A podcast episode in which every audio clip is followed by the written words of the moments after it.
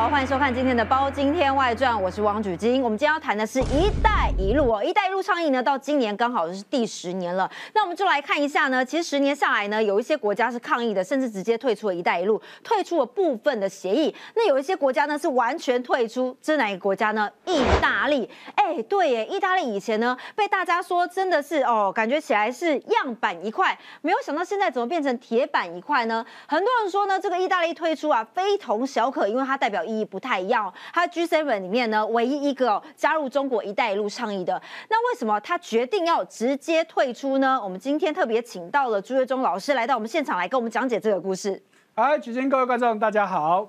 好，我们请教老师哦，因为我们知道“一带一路”在世界签署的金额已经高达了两兆美金哦。那过去呢，其实，在二零一三年三月的时候呢，意大利决定要跟中国签署“一带一路”，那个时候是七十亿欧元哦。但没有想到这个合约呢，说咔喊咔。二零二三年十二月四号，也就是前几天的时候呢，意大利说正式退出“一带一路”。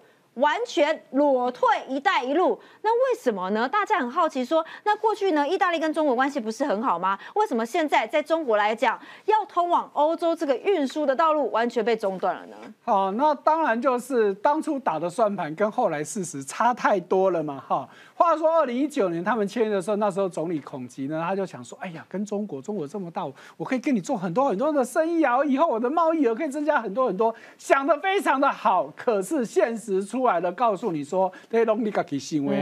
我们就举最直接的数据。”二零一九年到二零二二年这三年的时间呢，意大利出口到中国的东西增加了二十六趴，哎，听起来好像还 OK 嘛。对。可是中国出口到意大利，因为双向贸易嘛，增加了八十一趴。哦，天哪！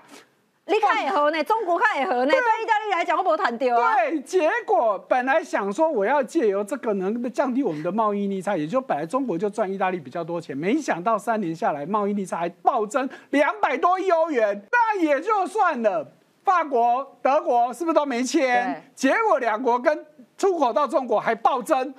就没签比较好，签了怎么没有？这种事情谁愿意干嘛？你换作是任何人、任何国家，你遇到这种事情，是可忍孰不可忍？嗯，我当然要跟你脆嘛，好！而且哦，中国当初在签约的时候，他就定了一招，你这个约还没有。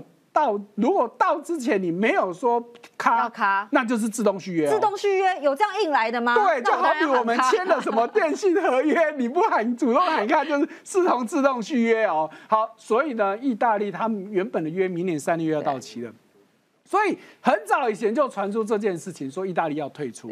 可是你想哦，这是变成我意大利要主动跟你中国讲，那你说中国，你是不是就？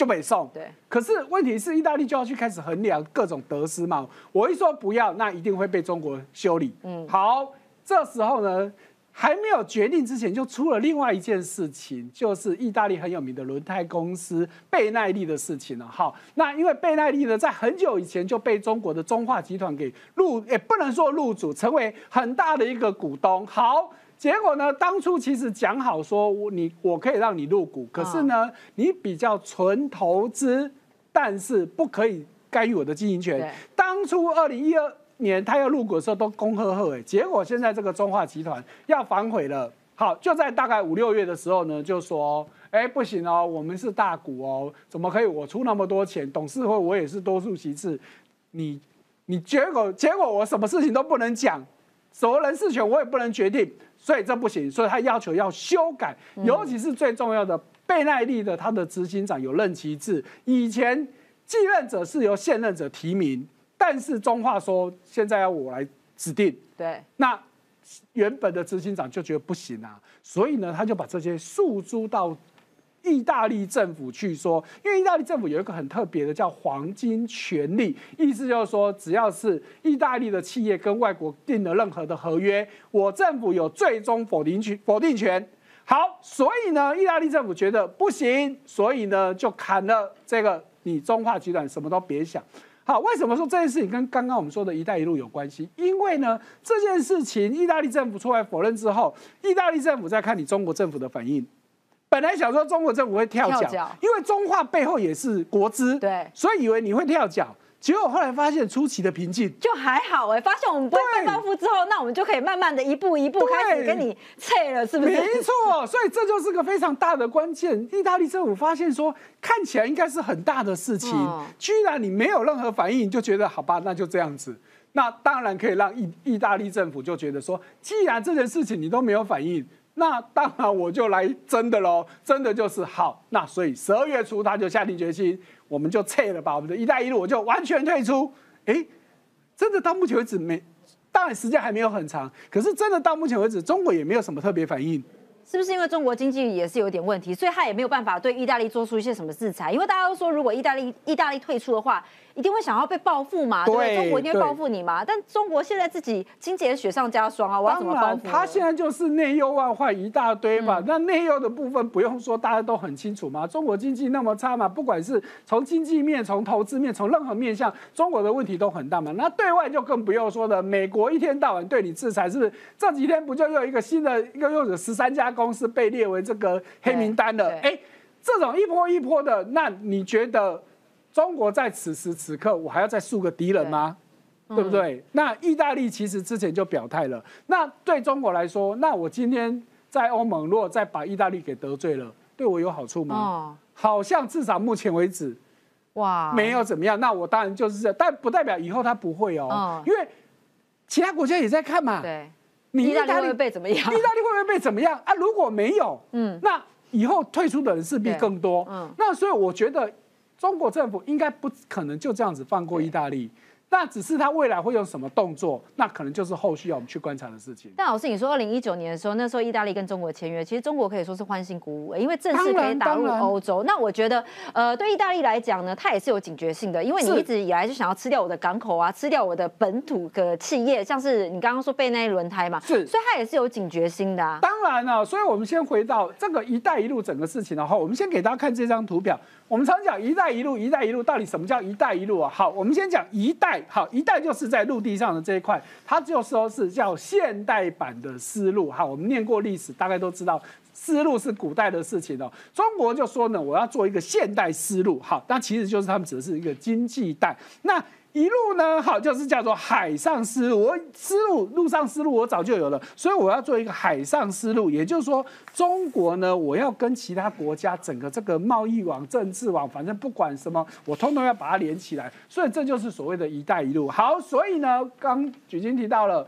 到目前为止十年了，以加入的国家来说，其实真的有一百多个国家。以金额，刚刚曲经有提到，就是两兆美金。好，它指的是说我借由“一带一路”所做的各种计划案的总金额是一两兆美金啊。好，可是问题就是。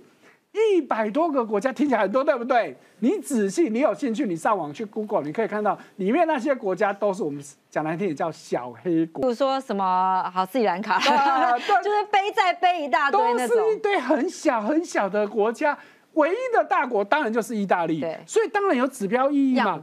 对，那所以呢，刚当初我们刚讲，二零一九年，甚至在那一段时期的前后，意大利确实是非常非常轻松的哈。所以呢，啊，为什么意大利会轻松？那当然讲到意大利有一大堆的精品嘛，好，不管是从名牌包、名牌服饰到名牌车，中国经济好的时候，哎，真的是买片意大利啊，哈。譬如说，意大利大家都知道时尚之都米兰。哎，几乎都是中国人在扫货。那当然，意大利怎么敢得罪这个大金主啊？所以他们过去有很长一段时间，他们的总理都非常非常的轻松。所以当时在那个时空背景之下，他们当然觉得我要跟中国进一步，那就是加入他。尤其其他大国没有人加入，我加入，你应该对我特别好吧？结果我都没想到，万万没想到，那我加入了摩卡赫，摩卡赫跟跟卡麦哦，又变成说。哎，你加入表示你就认同我嘛？那哎，既然你已经摆平了，那我就去先对那些还没摆平的人好一点。所以为什么法国、德国反而拿到更多？道理就在这里。所以你看，欧洲国家只有意大利一个加入。你要说他那个时候是聪明还是太笨呢？那为什么他现在会直接反悔呢？主要就是一个新总理呢上任了，这个人叫做梅洛尼。那很多人说啊，其实他的这个也是蛮。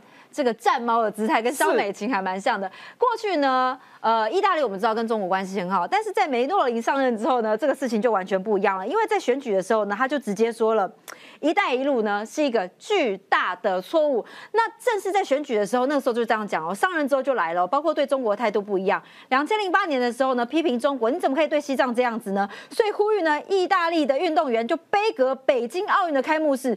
二零二二时候直接说了一带一路是一个非常大。的错误。那之后上任之后呢？二零二三年更厉害了不起了，就是现在直接退出“一带一路”。所以大家也说呢，也是因为梅洛尼的上任关系呢，哎，跟中国的关系完全冰打呢。哎，确实哦，真的，举英讲到关键了，真的就是因为梅洛尼上台之后，意大利才敢下定决心。如果换作是其他总理，我可以跟你讲，真的说要退出，真的是很难开口了，因为真的很怕被中。得罪中国嘛，哈，那话说梅洛尼哦，很多的媒体，尤其是欧洲的媒体，就只说他自有价值哦，比绝大部分的男的都还要有价值。以政治人物来说啊，哈，那就不要说政治上啊，她最近还把她的男朋友给 fire 掉，合理啊，蛮合理的。对，这个男朋友跟她十年也就算了，还生了一个女儿哦。所以呢？所以我该 fire，你是个渣男，我还是要给你 fire 掉，因为。大家都觉得说，哎呀，你们连女儿都生了，如果你觉得他不好，你应该在一起也不会想要生小孩嘛。那连小孩都生了，甚至他都已经当了总理，有时候你想当了总理，你会不会基于面子，就算跟你的另外一半关系不好，可能碍于面子，你可能就忍住。结果没有，居然就是当总理总理任内，直接在他的私人的这个社群网站就直接公告出来，即日起我跟我男朋友翠。你看够不够有价值？嗯，可是我觉得很合理啊，因为你看，既然对这个男朋友都这样子的话，对中国当然当然也是蛮冷静型的分析对，所以我们为什么要讲这个小故事，就是在告诉你，他自己的私领域他都可以做到这种程度，而且是公开来讲。我不是说私底下拆了，然后还让人家猜说，哎呀，你们到底还有没有在一起？没有，我直接就公告，你们都不用猜了。哎，这真的以公众人物来说，不要说政治人物，一般的我们看演艺圈这种事情，你敢做到这种程度的，真的没有几个人。不要说台湾，全世界都一样，没有几个人嘛。所以这都在告诉你，他真的很有价值。那有价值的事情，还不是只有这样子而已哦。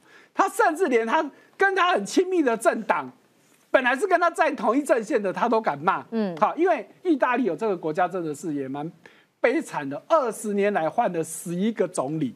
为什么？因为他们是一个内阁制。那内阁制的意思就是说我多数党执政。好，那可是要成为真正的绝对多数，这么多年来其实都没有政党成功，也就是大家都是相对多数。那就以这一次梅拉尼他所属的政党意大利兄弟党来说，他们他能够当总理，其实他只拿到百分之二十六的席次，其实没有很多了，没有很多嘛，所以一定要找 partner 嘛，所以他找了两个政党，哈，其中最有名的就是五星运动党。如果对意大利有清楚的，哎，这其实都跟他原本就是同一个阵线的，好，那虽然五星运动党没有加入这次的那个，但是长时间因为他们都是属于。右派的，所以都是算是 比较亲近，关因为理念大部分都相同嘛。结果呢，因为这个乌克兰的事件，真的就是把他惹毛了哈。为什么呢？因为五星运动党的党主席居然就公然的就说：“哎呀，其实哦，你们这些乌克兰就不要挣扎了啦，活着比较重要的啦，哈，自由就放一边，有命比较重要嘛。”哎，这就把这个 梅洛尼给惹毛了，他说：“哪有这种事情？”不自由勿宁死啊！所以他就在公开的这个议会里面就开始痛批哇！所以呢，这个影片就被拍下来，然后放在网络上去，就造成很大的轰动。哎，你本来跟你这些人应该是 partner，你都不怕到时候被人家倒戈倒倒什么？他觉得，我觉得我坚持这件事情，我就是该讲，我才不跟你那些什么那个暧昧不清。我尤其他觉得。这个公平正义甚至自由这件事情非常非常的重要，一定要讲出清楚说明白，所以他才会去痛批五星运动党。那所以这也在告诉你，换作是很多的政治，像我们现在你看到台湾在选举不一样嘛？那你有些比较亲近的小党，你会因为一些事情你去骂对方吗？除非他是你敌对的，如果是跟你是比较亲近的关系，你不可能去骂他，更不要说公开去骂。所以这都在在证明，真的梅洛尼真的是很有价值。那也让他觉得，我在坚持要做的事情，我就去做，我根本就是不计代价。好，因为为什么梅洛宁会这么样生气面对五星运动党呢？因为就是因为五星运动党呢，那个时候面对乌克兰的议题呢，他就讲出了生活在独裁统治下总比死掉好。但是你想想看这句话有没有很像中国跟台湾的关系呢？梅洛宁怎么讲呢？梅洛宁说：“我还没有虚伪到可以错把侵略当和平。”哦。非常极右派哦，而且非常有自由意识哦。我们先来看一下那个时候梅洛尼怎么样讲的呢？Ultimo accenno lo faccio ai colleghi del Movimento 5 Stelle riguardo al tema dell'Ucraina. Onorevole Scutellà ci dice fermatevi. Penso che lo debba dire a Putin, onorevole. Mi fa specie che lo dica a noi perché probabilmente questo tradisce una posizione cioè vuol dire consentire l'invasione dell'Ucraina. Perché se noi ci fermiamo, noi consentiamo, adesso le cose vanno chiamate con il loro nome, se noi ci fermiamo, noi consentiamo l'invasione dell'Ucraina.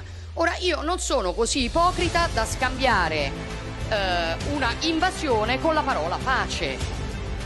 E quindi credo che non si debba consentire l'invasione dell'Ucraina, che non vuol dire non lavorare per un piano di pace o che non lavorare per una soluzione del conflitto, ma pensate davvero che a qualcuno piaccia la guerra? Pensate che qualcuno davvero si diverta a stare in questo quadro? No, ma chiaramente la situazione è un tantino più complessa di come la fa certa propaganda. 好，你刚刚看到梅洛尼讲话哦，之所以那么强，那也是他有底气，但他讲的也没有错啊。你看被侵略了，为什么叫和平呢？这是不是很像台湾的处境呢？所以请教一下朱老师哦，因为你刚刚说呢，他就是之后呢跟这个五星运动党杠上了。那五星运动党它其实是比较轻中的政党嘛，没错。那这一次呢，梅洛尼呢退出了这个一带一路嘛，他也直接讲说，其实台湾呢是一个重要的关键。呃，没有错，其实甚至我们可以看到，他其实在他还在竞选期间，哎，其实就跟他。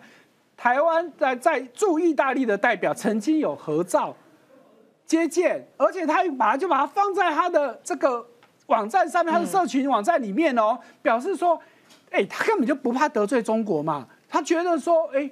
台湾其实跟我们是站在一边，因为我们是崇尚自由民主的。那中国跟我就本来就是不骂起，所以他不介意这件事情，所以他愿意接见我们的意驻意大利的代表，然后还跟他合照，把照片都放上去。好，所以他很显然的，虽然他在态度上没有很明白的表示说我是支持台湾的，可是，在很多的动作细节里面，你可以真的说。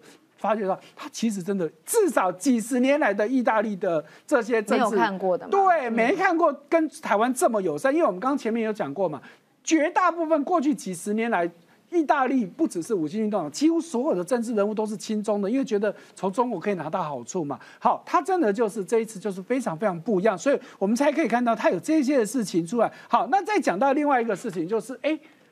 当然也有有人在讲说，那这一次的这个中这个意大利要退出“一带一路”，其实跟中国跟台湾也有可能有关系耶。哎，为什么会跟台湾有关系呢？因为大家都知道，台积电去了美国，去了日本，后来就传言说也要去欧洲。对，哎，那当时还没有说要去德国，所以呢，很多国家。都在抢，都在争取，说，哎，来我这里吧，来我这里吧。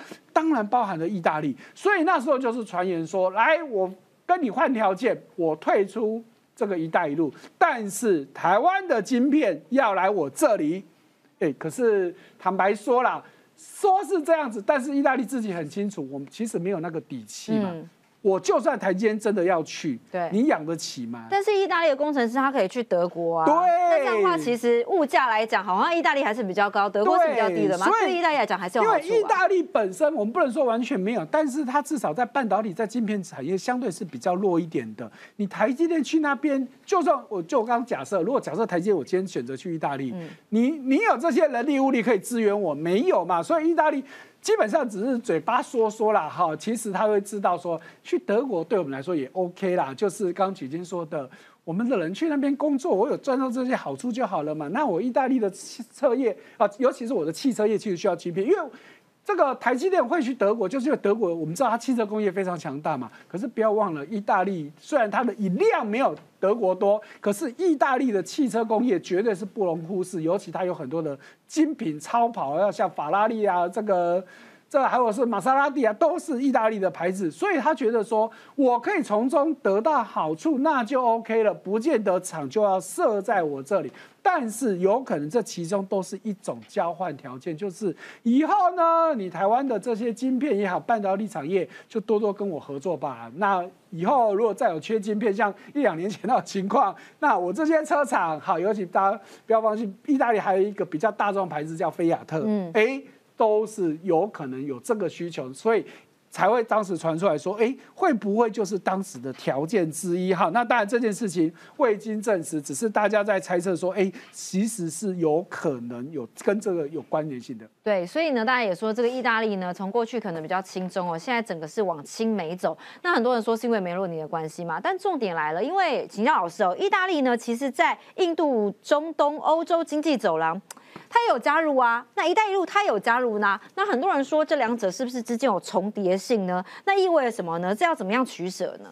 好，我们就来看到这件事情了哈，因为就是说，意大利呢后来呢，他其实有点被迫要选边站了，好，因为觉得我跟中国真的是不行嘛，那我是不是那？另外一边，大家就想到是往往美国这边讨嘛，所以说就在今年呢，哎，有一个新的组织成立的，哈，也不能就目前还不能叫做组织啊，哈，就是一个倡议啊，哈，就是印度、中东、欧洲这三个地区呢，要构成一个所谓的三方经济走廊，哎，不就跟一带一路的经济走廊看起来很像吗？只是一个是欧美版的，一个是中国版的。对，那怎么看起来都好像就是冲着你这个一带一路来的，哎。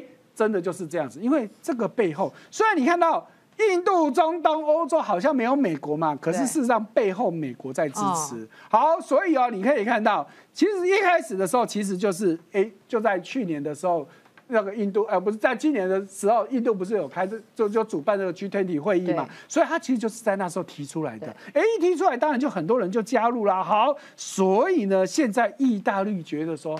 反正我都已经跟你中国撤了，那我当然也要找靠山嘛。那当然就直接而而来的就加入这个。那当然就是可能就是政政治上的考量。那从经济上的考量，那就更不用说了嘛。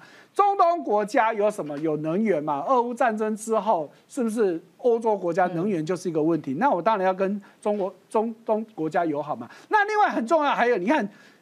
其他都是地区，唯独印度是单独一个国家，名字写进去的，那表示印度在这一个倡议当中地位很重要。而且我们刚刚说了，它就是目的自己公开宣布要成立这样子一个倡议的。所以呢，当然印度大家也知道，这两年印度不得了啊，不管你是从经济从。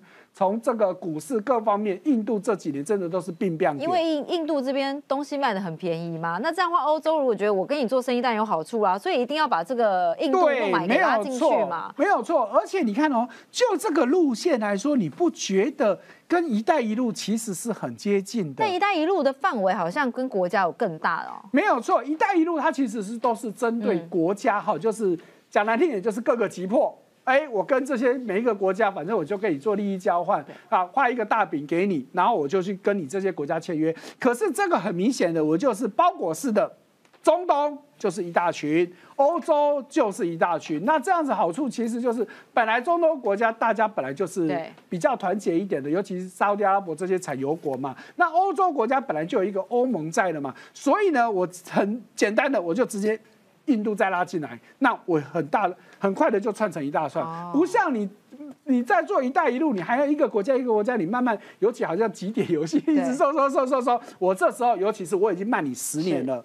我要追上你，当然这样子会比较快。好，所以对老师来讲，你看哦，像如果是这个中东、印度、中东经济走廊的话，意大利其实对这一些国家来讲，其实算是比较小国的一点国家。但如果他退出“一带一路”的话，是不是在这里面 讲话就可以比较大声了呢？呃，这当然也是一个哈，可是别忘了，其实还有法国在里面。好，法国至少我你是老三，我还老二，我只输德国而已。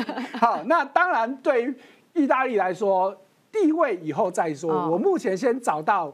有人要跟我站同一边的嘛？好，所以当然有机会，我赶快先先选一边站进去。好，那至少我跟法国之间也没有太敌对，那法国也不会特别欺负我嘛。好，那更不要说其他国家，其实大家都喜欢跟意大利做生意。因为毕竟现在看起来这边习规卡多少兵嘛？你看“一带一路”呃，虽然是十年呐，那很多人说，呃，二零一三年开始嘛，那二零一七年到一个高峰之后。没有想到之后就往下滑了耶。没有错，好，也就是说，“一带一路”目前还是存在，没有错。可是很关键的就是，它每年，我们这是用它每年的那些包含的金这些投资的规模，那些所谓的各种专案加起来的话，二零一七年就是高峰了。但是现在它还在哦。但是最重要的是，它后来一年接一年的这个在金额跟规模都逐渐在缩小。那你说为什么二零一七年是高峰？大家。想一想，二零一八年发生什么事情？发生什么事？美中贸易战啊！哦，对不对？美中贸易战出来之后，大家就开始想了：我以前都加入“一带一路”，那嗯，那时候不觉得美国有怎么样？因为二零一八年靠到美国那一边去比较有利。二零一八年以前，大家不觉得美国跟中国两个会这样子杠上了，所以以前我觉得我加入“一带一路”没有问题。可是，一八年美中贸易战一出来，大家就开始哎，不对耶。这个氛围已经不对了。中国以前啊，美国以前都不说话，所以没关系。那现在美国已经开口了，我要开始跟中国对抗了。那其他国家当然就在观望了嘛。好，那更重要的当然就是后来。因为美洲贸易战开始了一连串，再加上新冠疫情啊等等种种问题，整个中国的经济开始在走下坡了。那当然我自己内部都自顾不暇了，我还要怎么样去跟你这些这照顾你这些国家呢？那更不要说它整个这个“一带一路”的计划也不是那么顺利啊。我们就举一个具体的例子啊，哈。本来呢，中国跟这个巴基斯坦那时候签了一个中巴贸易协议，对，他准备从印呃从新疆的克什做一条超级长三千两百公里长的铁路，一直到巴基斯坦的港口瓜达尔港。哎，这条铁路如果把它建好了之后，对中国来说有多大的帮助啊？我整个大西部的各种资源，我可以这样出去，甚至它有一个港口，代表说我所有的货物，我原本中国其实以前要到欧洲去，我可能要绕一大圈，我现在就直接贯通了。而且我可以用陆路，以前都是要走海路，我可以从陆路直接铁路一路运运到这个瓜达尔港，然后从这边再出口到。到看要到非洲、到欧洲去，就非常非常的快。好，看起来非常非常美好。所以呢，中国一口气投资四百六十亿美金，很可怕的数字。有收回来吗？哎，不是收回来的问题，而是遇到了有人要趁机揩油。哎，谁？居然就是你看到塔利班出现了。哎，你想说这件事情跟塔利班什么事关系啊？塔利班大家也知道呢。哎，他其实就需要钱嘛。对。所以呢，他就说。想要打死过，留下买路财。哎，我要收你五趴的过路费，很贵哦。哦，四百六十亿美金的五趴是二十三亿美金呢。你说中国怎么可能愿意拿得出来？不拿，对不对？好，结果中国就有工程队被袭击，死了很多个人。那现在中国就开始糟糕了，怎么办？给是不给？所以这件事情目前还卡着。那问题是我当初投资这么大的计划，我想的非常好。那怎么办呢？怎么中断了？中断了？前面的问题是你对你前面已经砸了这么多钱，本来计划好的话，如果能够完成，确实对中国非常有经济非常有大的帮助。可是你哪晓得塔利班出来给你搞这这一招？那所以中国现在也目前也不知道怎么解决这件事情，那就卡在那边。问题是你他一旦停工。那个损失也是很惊人的，所以你看到，更不要说那些我借钱那些给那些什么国家出的事情，那种就不计不计其数，我们就不说，连这种看似很顺利的都会遇到这种事情，所以你说中国他怎么玩得下去？那这确实就是都是问题啊。好，所以老师你看哦，“一带一路”呢，其实到现在来讲，二零一七年开始走向衰退嘛。那很多人就说了，你看他现在百分之八十的贷款啊，几乎都成了呆账，是他目前都是收不回来的状态。那你看以意大利这位先生。呃，可能经济环境比较好的，他也说不要了。那你看这些经济条件比较差的，那他也无无力可以偿还这些贷款啊。那对中国来讲，其实这算不算是一个失败的计划呢？因为他本来想要打通全球的，没有想到这个野心是被大家看破，还是大家现在觉得说，哦，我已经看穿了中国他背后的目的了，大家就不想合作了呢？呃，可是我觉得你如果很多媒体会就说，哎呀，你看中国去踩到了，这些钱都拿不回来，好像中国亏大了。但是我不这么想。我们就举一个大家比较生活的例子，当铺，我想大部分人都没去过。什么人会去当铺？当然就是状况不好的人。站在当铺的业者立场，你希望来当东西的人是未来来还钱还是留当？还钱啊？错，流荡流荡的收益会比较高。我真没有去过当铺，对不起。对，流荡的收益会比较高，因为我拿这个很值钱，譬如说我拿一个裸雷给来这边当，裸雷可能得几十万，但是我实际上可能只能借了。我给你几万块而已，我就对拿走你裸雷，然后我之后把它卖掉之后，我还可以买空卖空嘛。对我到时候哦把你卖掉，我可以赚更多钱。中国跟这些国家其实他图的这，你你以为中国笨到不知道这些国家的底子吗？那他要什么？我要这些军港，我要这些什么？我可以用五十年、几十年。那他要的是什么呢？哇，就看你这个国家有什么啊！你再穷的人，你总有值钱的东西嘛。譬如说你有战略地位，譬如说大家最常讲斯里兰卡，大家也知道斯里兰卡就真的破产了。可是你想，当初中国帮斯里兰卡建的港。本来就是帮他画了一个大饼，当然说你这个港建好，说哇，你一年会有多少船过来，收益多少，结果通通都没有。结果中国就说，哎，失败了，对不对？好，那这个港现在就归我喽。他军舰进驻了。斯里兰卡，你去看它的地理位置，它在这个就连印度洋这边，对他来说，我现在我的中国军舰可以以这边为一个基地，对中国来说，这是个多重要的事情。嗯所以也就是说，你斯里兰卡穷没关系，可是你有重要的战略地位。对好，那再看到很多非洲国家，你看伊索比亚也好，刚果也好，都是很穷的国家，可是他们有很多什么天然资源。我到伊索比亚去，你有铀矿，你有锂矿，你刚果也是都有这些东西，或是南美洲的那些国家，通通他们都有很多的天然资源。可是因为这些国家，一则没钱，二则没技术，也就是说我空有宝山，对但是我没有能力开采。中国不知道吗？知道嘛？所以呢，我借你钱还不出来，对不对？金拍谁啊？宝山是我的了。对，开采权是我的了。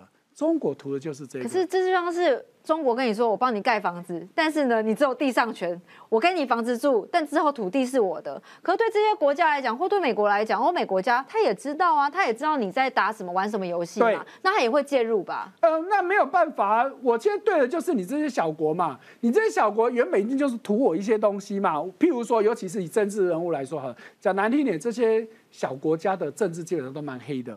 我今天好，假设举金国，我借你一百亿，你的总统可能拿掉五十亿，嗯那你会不会跟我签？嗯，会嘛？会，因为我那有利润嘛。对我有利好处嘛，反正到时候还不出钱来，我也下台，我钱也拿走了啊。所以很多国家都是这种，都是这种情况嘛。我我我当然知道，我跟中国签的，可能我会得罪美国，得罪其他国家。可是站在这些小国，尤其是这种政治这么黑暗的这些国家。这种问题一大堆，所以你看到这些出事那些国家，哪一个背后政治是好的？嗯全部都是烂透的嘛。所以中国当然早就把你摸清底细嘛。人家中国官场斗争几千年的历史，他们哪会不知道这种事情？所以他就利用这种方式，我会借钱给你，我会说要答应给你任何建设，我其实都想好的。那就不要说事后的事情，光我今天说我要借钱给你，我要帮你做建设，借钱给你做建设，可是建设谁建？我中国的工程公司。中国自己也说，你看它这两兆的这些这个“一带一路”的资金里面，有一兆多都是我中国的公司拿到的。换句话说，我借钱给你，你要做建设，建设是我公我的国家的工程队，所以钱我也赚了。最后你得到什么？嗯，你盖了一大堆烂尾楼，就像我们刚刚说斯里兰卡盖了一个港口没有人用，盖了机场没有人用，可是中国无所谓啊，反正工程费我已经赚到了啊，而且因为你还不起来，以后所有权还归我。这就是中国打的算盘，所以你纯粹从钱，你都说，哎呀，你看中国被倒账，你觉得中国很倒霉，那就看你从什么角度去看这件事。好，但是老师你看啊，可能像比较有经济能力的意大利这种，他就觉醒嘛，菲律宾他有部分觉醒嘛，没错对不对？他就是部分就是我不要跟你合作因为，他们比较有实力的国家嘛。像我们刚刚说的那些小黑国，你有实力吗？你有能力吗？你可以跟中国 say no 吗？不可能的事情嘛。好，所以可能比较大的国家，这样子经济比较独立的国家，现在觉醒的状况有越来越明显嘛？你看意大利这件事情，会不会让其他的国家起而效尤嘞？对，尤其刚刚举行讲到的菲律宾，菲律宾虽然还没有完全退出，可是他已经跟在一些合作项目里面，他已经退出了。大家也知道，菲律宾其实也蛮轻松的哦。那菲律宾也还没有像意意大利这样子敢跟你说我全部跟你切八段。因为他也不想完全得罪中国，可是他渐渐也看到了，你给我的这个真的是糖衣毒药。我如果吞下整个吞下去，我会半条命没了。所以呢，他现在就开始，我先把一些关系切断，然后呢，当然就回到我们前面说的，他在看你中国怎么去对付意大利？嗯，如果没有我想象中的，我就也退出了。对，没有报复，我相信一定会有。可是没有我想象中那么严严重的话，权益得失之后，那我就要跟你 say goodbye 了。好，所以大家也说呢，中国“一带一路”虽然十周年了，但整个事情呢，就像是木马屠城记一样哦，一个不小心呢，哎，你的国家跟中国合作，哎，可能连底子都没了。所以大家也说呢，这件事情哦，潮水退了才知道谁没有穿裤子哦。所以感谢朱老师今天来到我们现场，也感谢大家今天收看《包青天外传》，我们下次再会喽，拜拜。